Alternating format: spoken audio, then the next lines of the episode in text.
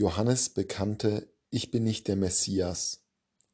Sie fragten ihn, was bist du dann? Diese Frage, die in den ersten Berichten des Johannesevangeliums zu finden ist, wo uns der Täufer vorgestellt wird als derjenige, der sagt, ich bin nicht wert, Jesus die Schuhe zu lösen, konfrontiert uns mit einer Frage, die gerade in der Adventszeit sehr wichtig ist. Was bist du?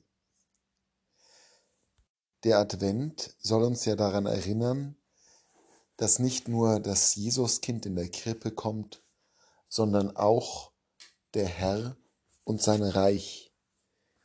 Dann, wenn unser Leben beendet ist oder wenn das Weltgericht anbricht, dann kommt der Herr. Und zu den Fragen, die sich uns dann besonders scharf stellen, gehört ganz fundamental die Frage, was bist du?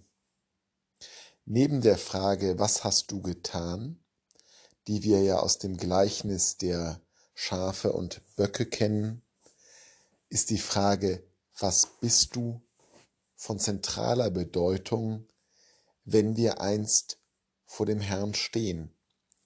Es ist eine zentrale Frage des Moments, den wir als Gericht bezeichnen.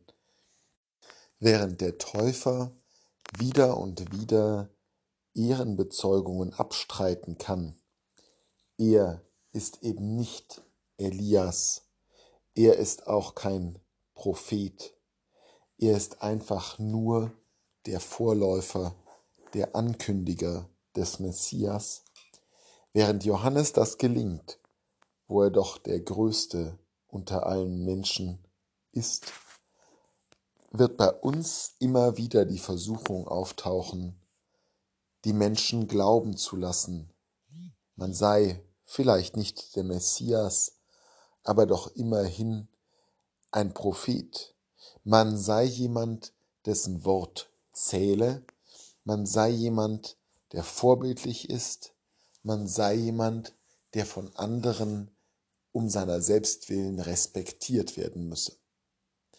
Diese Gefahr ist sicherlich in unserem Leben immer wieder präsent.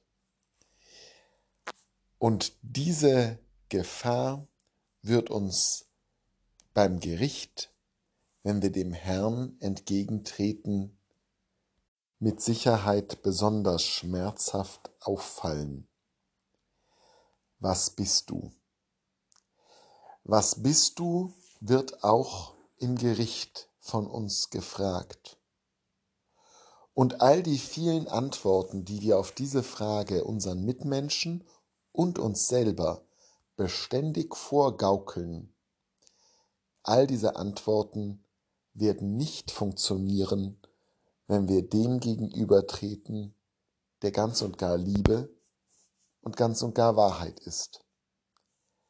All das sorgsam gepflegte Äußere wird von uns abfallen und wir werden dastehen, nackt, entblößt und offenbar als die, die wir ja tatsächlich sind.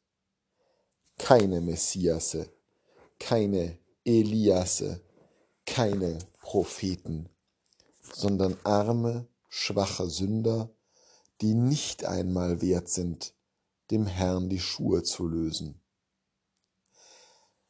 Das muss uns keine Angst machen. Ganz im Gegenteil. Die Frage, was bist du, muss uns ermutigen. Denn trotz all unserer Schwäche trotz der Nacktheit, die wir einst entblößen müssen, die unsere Vorfahren gewissermaßen im Paradiese als Scham empfunden haben, diese Nacktheit werden wir beim Gericht wieder entblößen müssen. Und trotzdem, was dort über uns offenbar wird, liebt uns Gott. Denn er liebt ja eben nicht die Konstruktion, die wir uns erschaffen, mühselig und aufwendig, Das Bild, was wir nach außen hin versuchen zu präsentieren, zu verkaufen, gerade das liebt der Herr nicht, sondern jenen armen Sünder, der in uns steckt, den liebt der Herr. Für den hat er sein Blut vergossen. Was bist du? Wir müssen uns mehr davor fürchten, etwas vorzugeben zu sein, als uns davor zu fürchten, was wir wirklich sind.